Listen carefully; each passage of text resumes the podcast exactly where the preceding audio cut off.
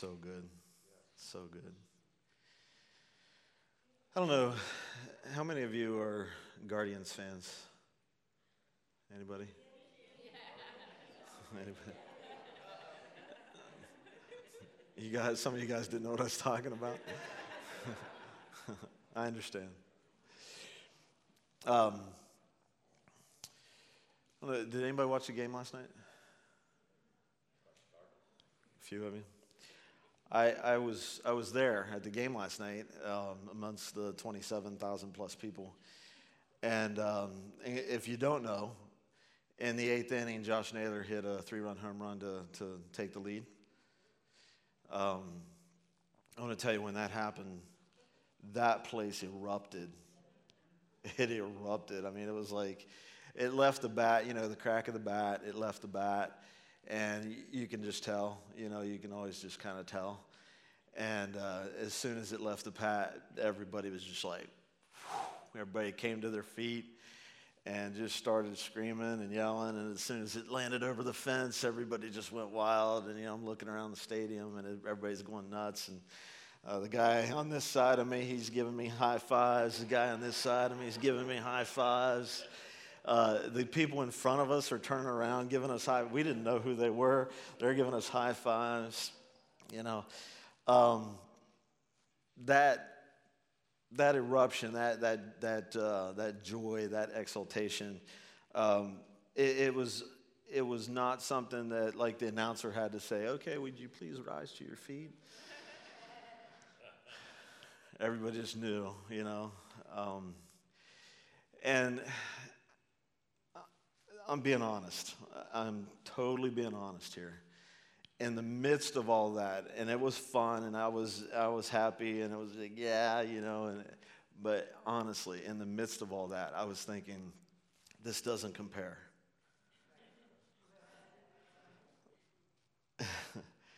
this does not compare with the joy and the praise and the exaltation of our Jesus when we're singing his praise. It just doesn't. It just doesn't. So, you know, I hope that, that when we have the opportunity to come together and use that breath in our lungs for the right reason, for the purpose that we were given that breath, that you won't hold it back for any reason, but you will give it to Him in praise he deserves every bit of praise that we can give him. Does he not? Oh, come on. Yeah. Amen. Amen. Amen. All right. Um, I wanted to just read this to you before I get started. This, this uh, something, you know, sometimes the internet is, it, it, it just wins. You know, sometimes the internet brings good, a good point, all right? Uh, I found this on the internet. It says, um, being a mom is like jumping out of a plane with a bunch of people who don't know how to open their parachutes.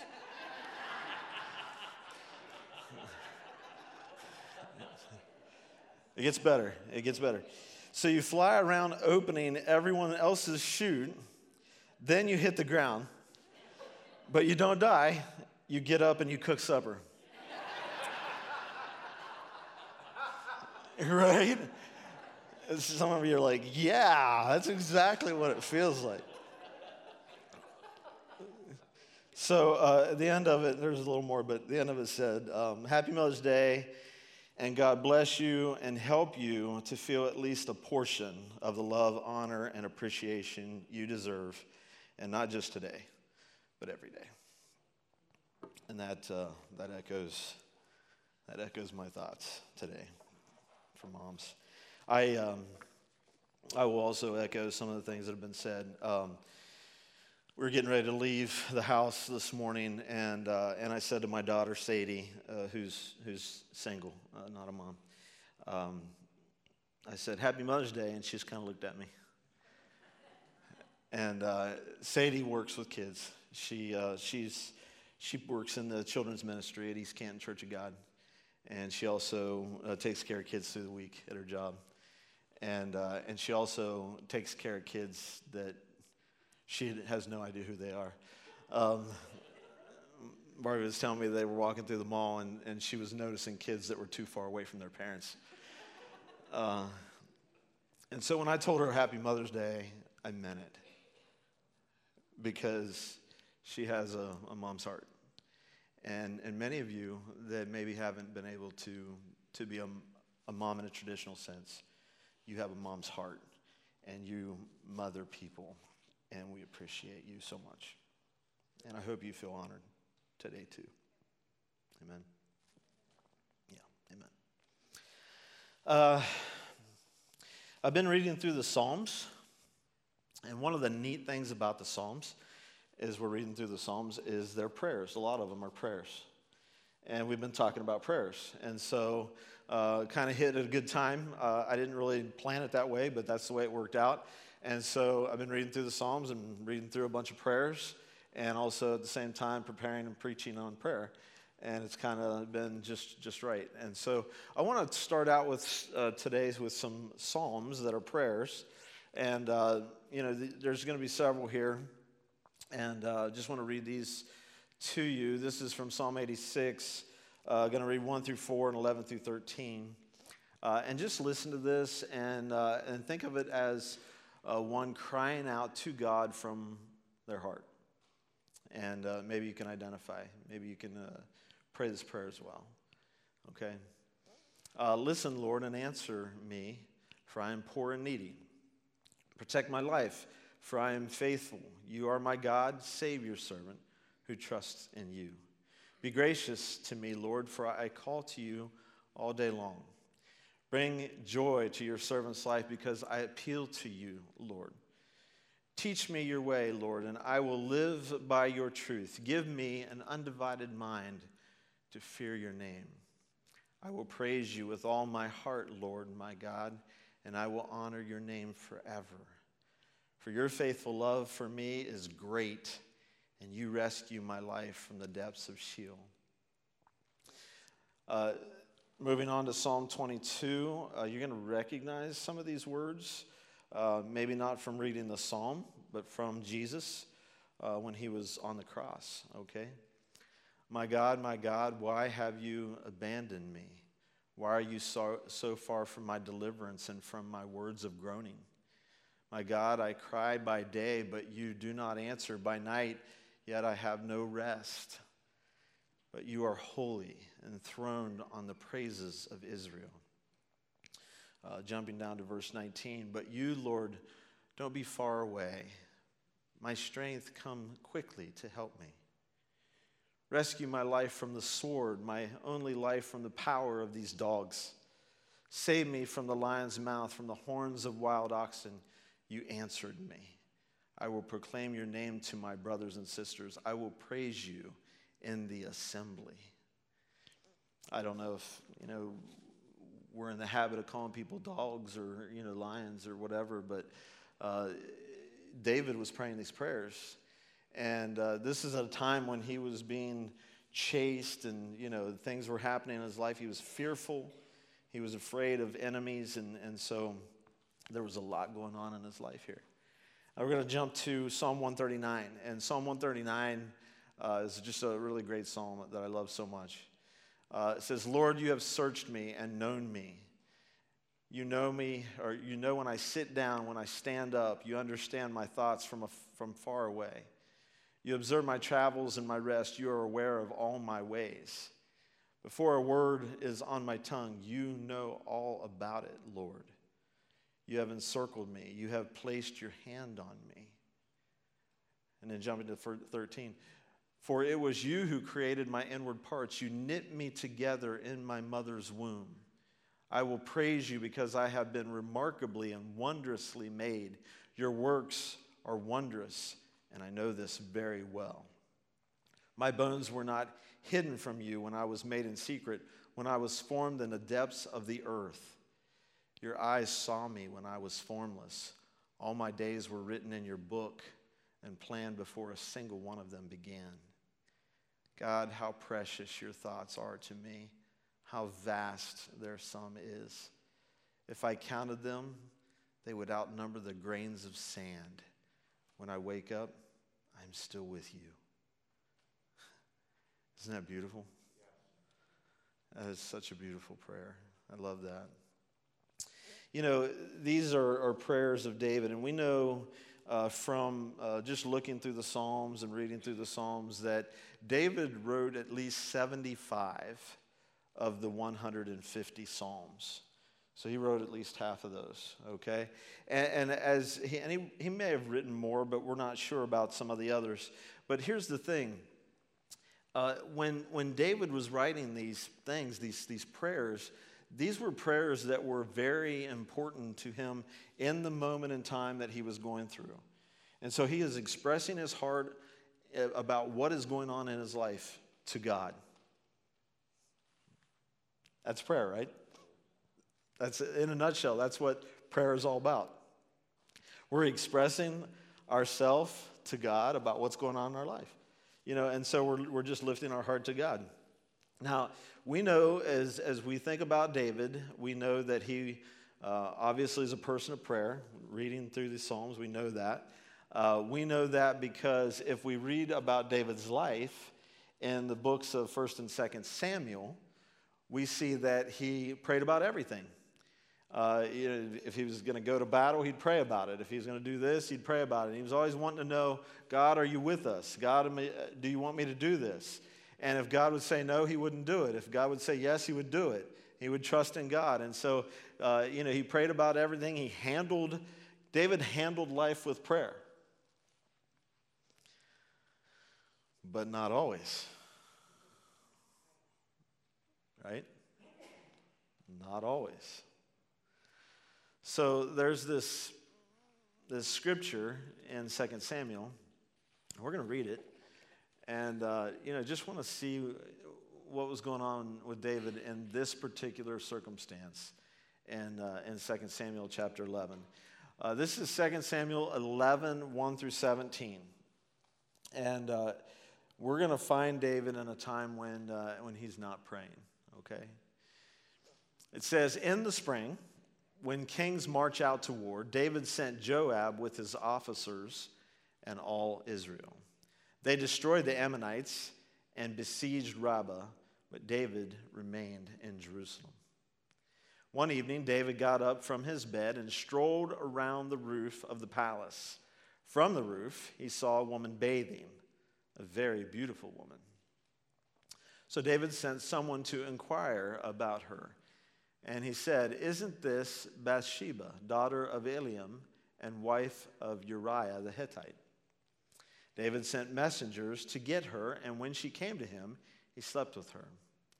Now she had just been purifying herself from her uncleanness. Afterward, she returned home. The woman conceived and sent word to inform David, I am pregnant. David sent orders to Joab, Send me Uriah the Hittite. So Joab sent Uriah to David. When David came, or when Uriah came to David, or when Uriah came to him, David asked how Joab and the troops were doing and how the war was going. Then he said to Uriah, Go down to your house and wash your feet. So Uriah left the palace, and a gift from the king followed him. But Uriah slept at the door of the palace with all of his master's servants. He did not go down to his house. When it was was reported to David, Uriah didn't go home. David questioned Uriah Haven't you just come from a journey? Why didn't you go home? Uriah answered David, The ark, Israel, and Judah are dwelling in tents, and my master Joab and his soldiers are camping in the open field. How can I enter my house to eat and drink and sleep with my wife? As surely as you live and by your life, I will not do this. Stay here today also, David said to Uriah, and tomorrow I will send you back. So Uriah stayed in Jerusalem that day and the next. Then David invited Uriah to eat and drink with him, and David got him drunk. He went out in the evening to lie down on his cot with his master's servants, but he did not go home. The next morning, David wrote a letter to Joab and sent it with Uriah. In the letter, he wrote, Put Uriah at the front of the fiercest fighting, then withdraw from him so that he is struck down and dies. When Joab was besieging the city, he put Uriah in the place where he knew the best enemy soldiers were. When the, man of the, when the men of the city came out and attacked Joab, and some of the men from David's soldiers fell in battle, Uriah the Hittite also died. It's a sad story, isn't it? It's a sad story. I, it's, a, it's really, I mean, when we read that, it's pretty horrible stuff, right? I mean, that's, that is, that's deplorable. That's, that's, that's terrible. And we read that and, it, and we're just kind of, it kind of, I, for me, I don't know about for you, it kind of like upsets me. It kind of like irritates me that, that David did that, that David acted in that way. It just really gets under my skin. You know, uh, we're talking about some horrible stuff. We're talking about murder and deception and adultery and you know it, it, seemed like david was trying to like knock off all the ten commandments all in one swoop i mean he, it's like i'm going to break them all you know and, and, and, he, and he did he broke he broke so many commandments in that time he disobeyed god and you think wow you know what in the world was going on here you know what do, what are we to learn from this? You know, because so many times we're reading through the Word and we're reading through scriptures, and, and so many times we read things and we think, oh, yeah, and it's really easy to see the lesson there. You know, it's like, oh, yeah, yeah, I see what God wants me to see there. But sometimes we read something like that and it's like, what am I supposed to learn from this? You know, this, this is a terrible story. And so, you know, I want you to see first and foremost that this happened in a time that David wasn't praying. This happened in a moment in time that David wasn't praying. And, and David was, he was a man after God's own heart. Uh, we see that um, in Scripture. We see that, that, that uh, in, in the book of Samuel and in the book of Acts, both of those books tell us that David was a man after God's own heart. Now, an understanding of that is that uh, he, was, he was labeled that because he was always seeking out what God wanted him to do. He was always wanting to do the will of God. I, I, remember growing up, and, and, um, and, and my dad and I were talking one day, and I was, I was older by this time. I was like in my teenage years. And, and my dad was like, he, he said something to me about, you know, he, he noticed that I had some wisdom. And, and uh, he said, I just don't know where you get that from. And I said, well, you know, I try to be like David. Not in this sense with the story that we just read. But, but what I meant was I try to be like David in the sense that I, I want to pray about everything. I, I want to pray about everything. I want to do what God wants me to do. I want to, I want to be in His will. I want to do God's will, you know? And so that was why David was a man after God's own heart. He, he wanted to do the will of God. His heart's desire was to be smack dab in the middle of what God wanted him to do. And so we see that about David, and he was a man who trusted God for his next move. And, and, and what he would do is once he heard from God and knew what God wanted him to do, he would do it. He trusted the Lord. You know, even if it meant going out to face a big giant of a man, right? And he, if he knew that God wanted him to do it, he'd do it. And so we're talking about this man that, that typically was always talking to God and always listening to God.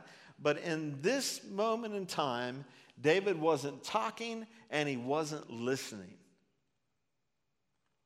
Right? You see that? So I, have heard it said that, that David's that David's biggest mistake in this was that he wasn't out with his armies. You ever heard that? that his biggest mistake was that he didn't go out with his army, like it says in the first verse that kings went out with their army in this time of the year. And David didn't go out. And so people say, well, that was his biggest mistake. He didn't go out with his army. Certainly, that was a mistake. Certainly, that was a mistake. And so, what made me, there's, there's an old hymn um, that says, uh, may he find me in my place when my king shall call for me. With a loyal heart, doing well my part when my king shall call for me. Now, I, I love that song, and, and I love the message of that song because it says that we need to be where God wants us to be, right? And so we don't belong in places where He doesn't want us to be, all right? But the, the other side of that is that we do belong where He does want us to be. So you can take that however you want to take it. One of the things that I've applied that to my life is whenever the church doors are open, I'm there. Because I think God wants me there. Because this is good, this is edifying, this is important, this encourages me, this lifts me up, this helps me to be what I need to be as a Christian. This is one of uh, God's gifts of grace to us, one of the tools that He puts on our tool belt, belt to be where we're supposed to be. And so that's a guardrail. We like to call it that, right? Guardrail. That's a guardrail. Good leaders have good guardrails. Amen? And so, yeah, for sure, David didn't have this guardrail up. He wasn't abiding by this guardrail. He wasn't where he was supposed to be. So that's one lesson we could get out of this. The other thing that I've heard was, well, you know, it, so, so he was where he wasn't supposed to be. You know, he's back at the palace. Uh, he shouldn't have been there. But, uh, you know, he's on the roof. And when he sees Bathsheba, he still had a choice to make, right? He still had a choice to make. And, and the choice was do I linger and look and lust, or do I leave? Get off the roof, get back into the palace, and forget about what I just saw. Now, when I think about this, I think about Joseph and how Joseph was, uh, was you know, he was taken into Egypt. He was, he was you know, uh, put in prison. He was in all these different situations. And he ended up as uh, uh the helper of Potiphar. And Potiphar's wife had a, an eye for him. And she kept trying to get him to do what he shouldn't do. And one time she made a play for him. She grabbed his robe and he took off running. Now, everyone listen. When temptation tries to grab a hold of you, the best thing you can do is turn from it and run. David didn't do that here. He missed another guardrail. He, he missed another time and portion of his life when he could have done the right thing. And like I said, good leaders have good guardrails and they abide by those guardrails. But I want to like give you something that I just think uh, I think is really important. Being a follower of the Lord is more than having the right guardrails in place.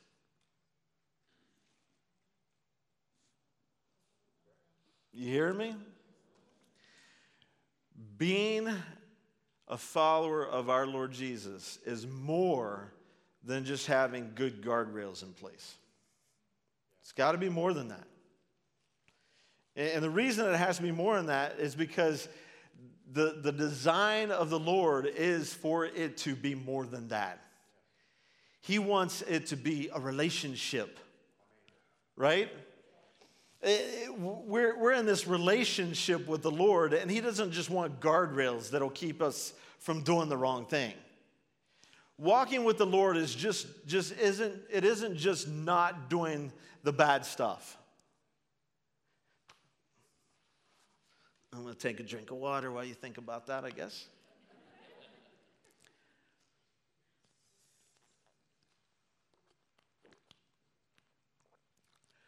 So many times, that's, that is what we think walking with the Lord is just avoiding the bad stuff. You're going to walk with Jesus, just don't do the bad stuff. You know, don't do this and this and this. You know, we got a list.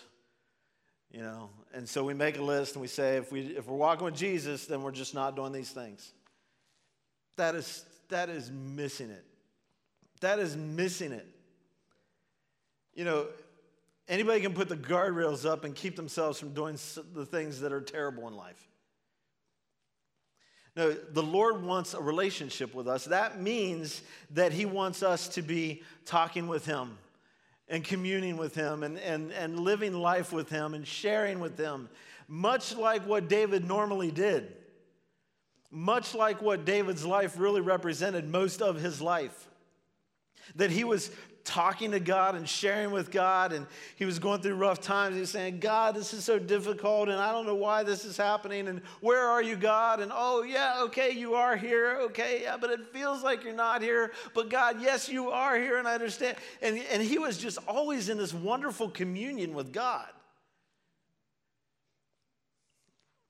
until this moment.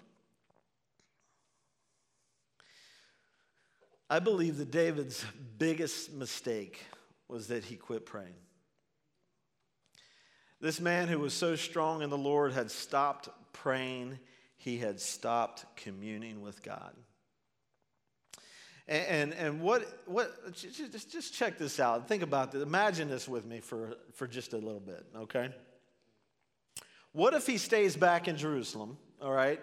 So he blows that guardrail, all right? And he does stay back in Jerusalem.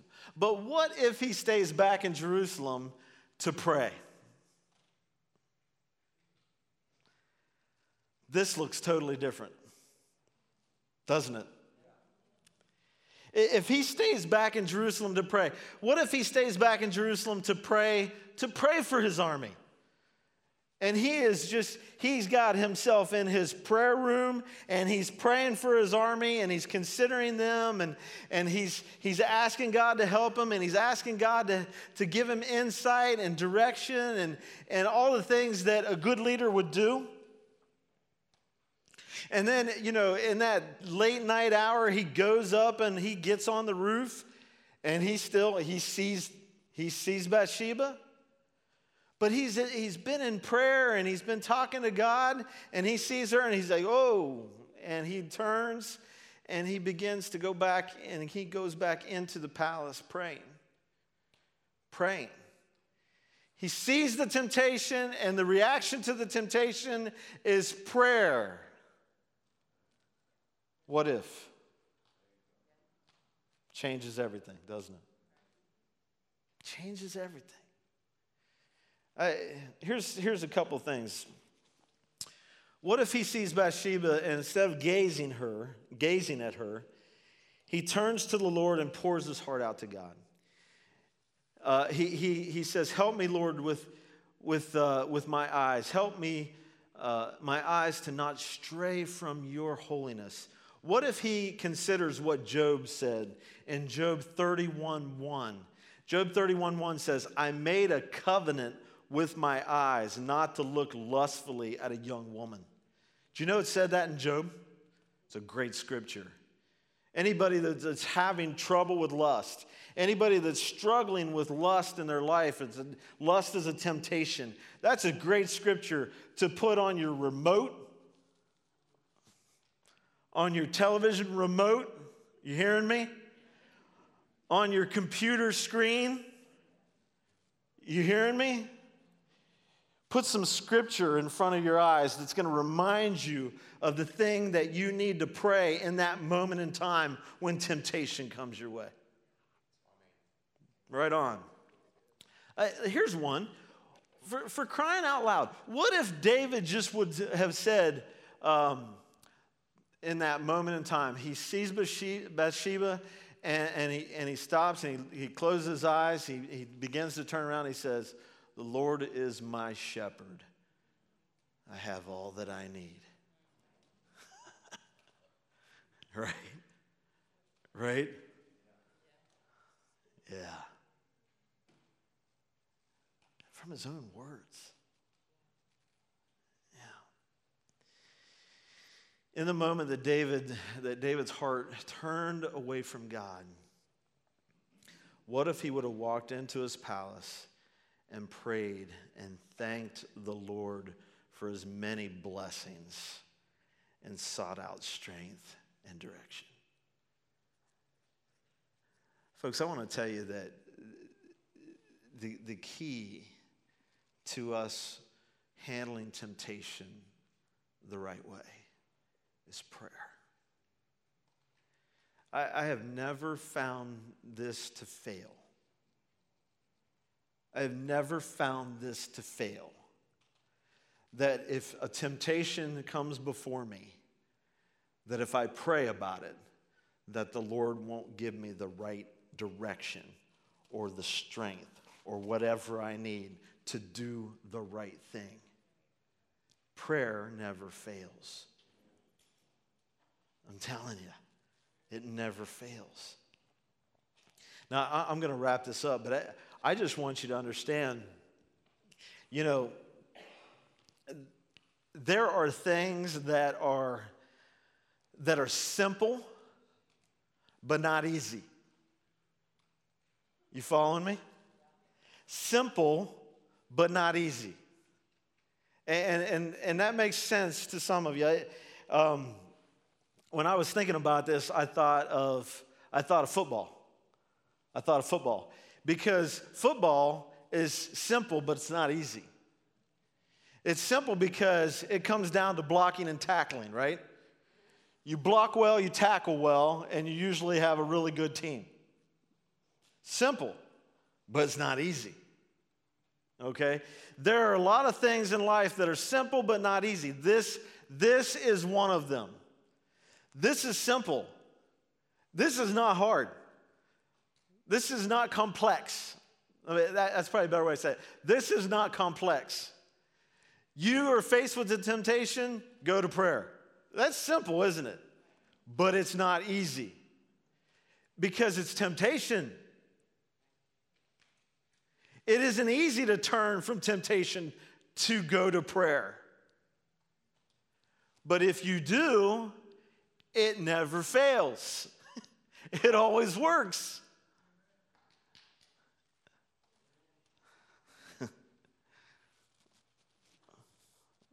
Amen. I'm going to I'm to end with this. I, I, I have three more pages, so you guys could be here for a long time. but I'm going to end with this. I'm going to end with this. Okay, so Jesus went to the garden. He went to the Garden of Gethsemane on the night he was betrayed. And you guys, you guys just love when I keep going back to the garden, don't you? Just, just go like this. I love when you go to the garden because there's so many lessons in the garden. There really are. And so Jesus goes to the Garden of Gethsemane the night he was betrayed. And, and he goes to the garden to pray because he knows that he's going to be tempted to not follow the path that the Father wants him to follow. He knows he's going to be tempted. You see, he's, he's all God, but he's all man. And that all man does not want to go through what he's going to go through, and he knows what he's going through. And so he goes to the garden because he knows he needs to pray for strength because the temptation is going to hit him, and he's going to need strength from God to do what's right, to do the right thing, to follow the will of the Father. So he goes to the garden. But he takes three disciples with him. Who are they?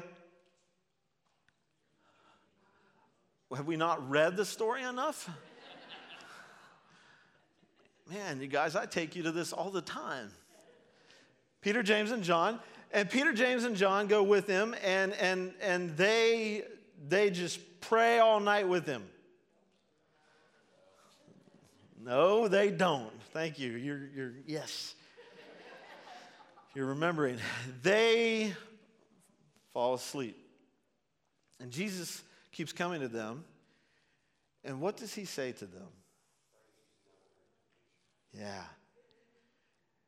He, he's, he's telling them, you got to pray to not fall into temptation. And I think if he was here this morning and, and in, with this message, he'd be saying, listen, you got to wake up. Not, not physically. I don't think any of you are asleep this morning. How could you?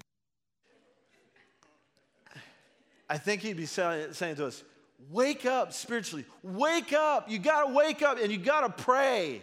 You got to pray because if you don't pray, you're going to fall to temptation. And so, in the moment in time that you are tempted, it isn't, it, it, it is simple, but it isn't easy. Turn to the Lord. Use prayer as a weapon against the enemy. And when you do that, you're calling upon the power of God, and the enemy cannot win. Is that right? That's right. Amen. Let's pray. God, we thank you, Lord, for all that you do for us.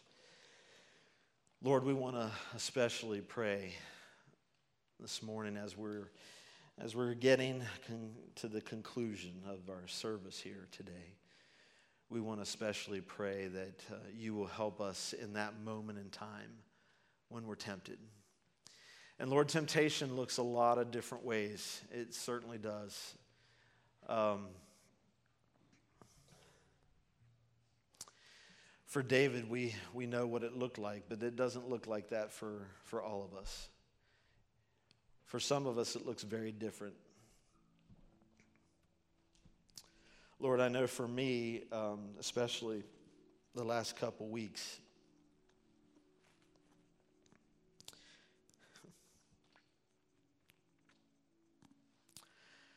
uh, temptation has looked it's looked like uh, dis- discouragement, depression. And Lord, in those, in those times when I failed to turn to you and, and pray, Lord, I just went into the, the darkness of that tunnel. Lord, but when I turned to you and prayed and sought your face, Lord, you lifted me up. You lifted me up, you set my feet on some solid ground. You brought some light into my life. You reminded me of many blessings that are in my life. Lord, you gave me understanding of what my purpose is. You did so much for me. And it just happened because I turned to you and prayed. Lord, I want to ask that you will help all of these folks here today to turn to you and pray in whatever moment they're in that brings temptation as temptation comes, that they will have the wherewithal and they'll have the, the, the, understanding that they just need to turn to you and pray, and you will give them everything they need. You will help them to turn the right direction. You will help them to, to remain what you want them to be. You'll give them strength. You'll give them courage. You'll give them um, joy, peace, happiness, hope, discernment, Lord, whatever they need. You are the giver of all good gifts. You are the giver of everything that we need. The Lord is my shepherd. I have everything that I need. May every person here today not only find that in this moment, but find it in the moment of temptation. And when temptation hits in their life, that they'll experience the victory that they have in you by turning to you and receiving your help. Thank you in advance for what you're going to do and how you're going to help us to live a victorious life in you through prayer. We give you all the glory and the praise in Jesus' name.